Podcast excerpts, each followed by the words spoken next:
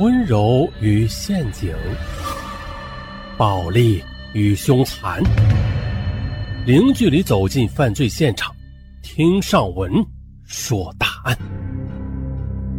本节目由喜马拉雅独家播出。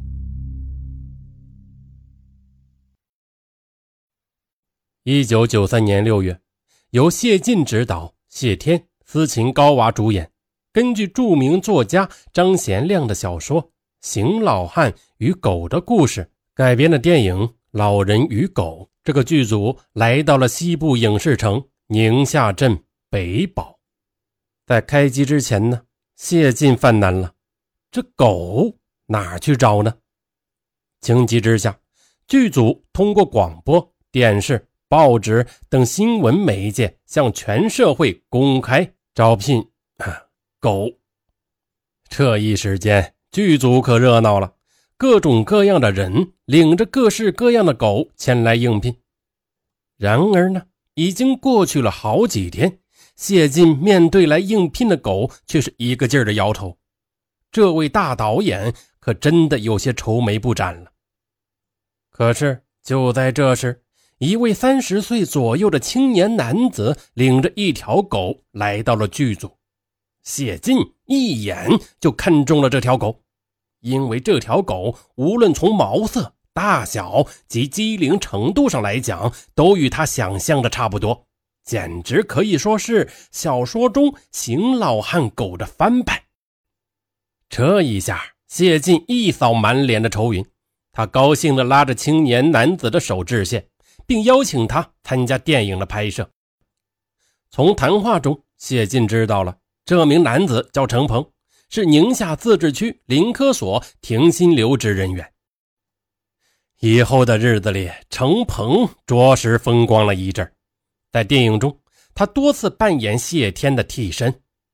看过此电影的人，也许还记得，邢老汉赶着马车甩了几个响鞭，由近到远的那个背影。就是程鹏，为此程鹏还四处吹嘘过。然而，恐怕著名导演谢晋和广大的影迷朋友们绝对不会想到，眼前的程鹏竟是一个杀人不眨眼的凶魔。那条明星狗也曾吞食过主人剔下的人肉。程鹏的家呢，在银川。南门外区林科所家属院，平日里显得冷冷清清，尤其是程家住宅就在家属院最后一排最东边的独门独院，北边呢是像坟地一样的荒滩，东边是农田和芦苇塘，院内三面均是用砖和铁丝网砌成的狗窝，里面驯养着二三十条恶狗。一般很少有人涉足到这里。程鹏的妻子大部分时间都在南部山区林场工作，很少回来，所以这里变成了程鹏淫乱杀人的屠宰场。一九八八年春天，程鹏乘火车从兰州返回了银川，就在途中，他认识了一位石嘴山市的女青年。该女子长发披肩，气度不凡。程鹏呢，是一阵天南海北的神侃，只把没出过远门的披肩发听得入了神。他们谈得很投机。到了银川临下火车时，程鹏便盛情的相邀披肩发到银川去玩几天。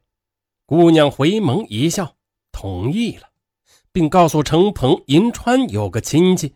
正好可以顺便探望一下。在银川火车站分手时，程鹏是无限深情地告诉披肩发自己家里的电话号码，说自己有车，很乐意为姑娘效劳。这个披肩女呢，她心领神会，两人便挥手告别了。再说程鹏回到家里是翻来覆去的睡不着觉啊，他被披肩发给迷住了。整夜盘算着如何将他弄到手，苦思了一夜。第二天，程鹏便迫不及待地按披肩发说的地方找上了门去。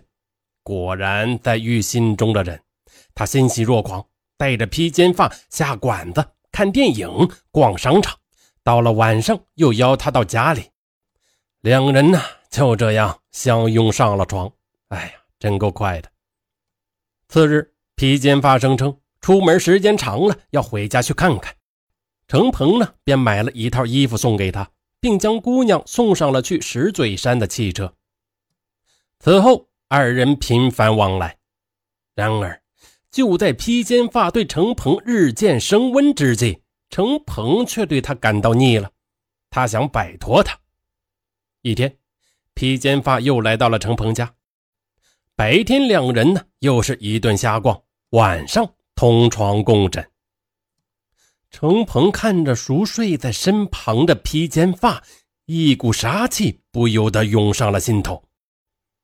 次日清晨，趁披肩发起床梳洗打扮之际，程鹏露出了狰狞的面容。他用事先准备好的管钳猛击其头部，披肩发倒在了血泊中。程鹏呢，怕他不死，又用尼龙绳勒紧了他的脖子，然后扒光了他的衣服，将尸体肢解，剔肉喂狗，剩余的尸骨埋于院中。初次杀人，尽管陈鹏是心狠手辣，但他还是有些后怕，一言一行是十分的谨慎。程鹏呢，自小他就喜欢枪，他常看别人打靶。有时候呢，也随着朋友练一练打机枪过过瘾。他做梦都想有一把枪，尤其是在杀了第一个人后，他的这种愿望就更加的强烈起来。机会终于来了。一九九零年十月二十七日，他发现曲林产品公司仓库进了一批猎枪。当晚，他便叫上在林科所干临时工的表弟。邵小蛋打通了房顶，潜入了仓库，盗走自动猎枪八支，子弹两千发。有了枪，程鹏的胆子就越来越大了。他将两支五连发猎枪锯掉半截枪管和枪托，改成了可以随身携带的手枪，伺机寻找杀人目标。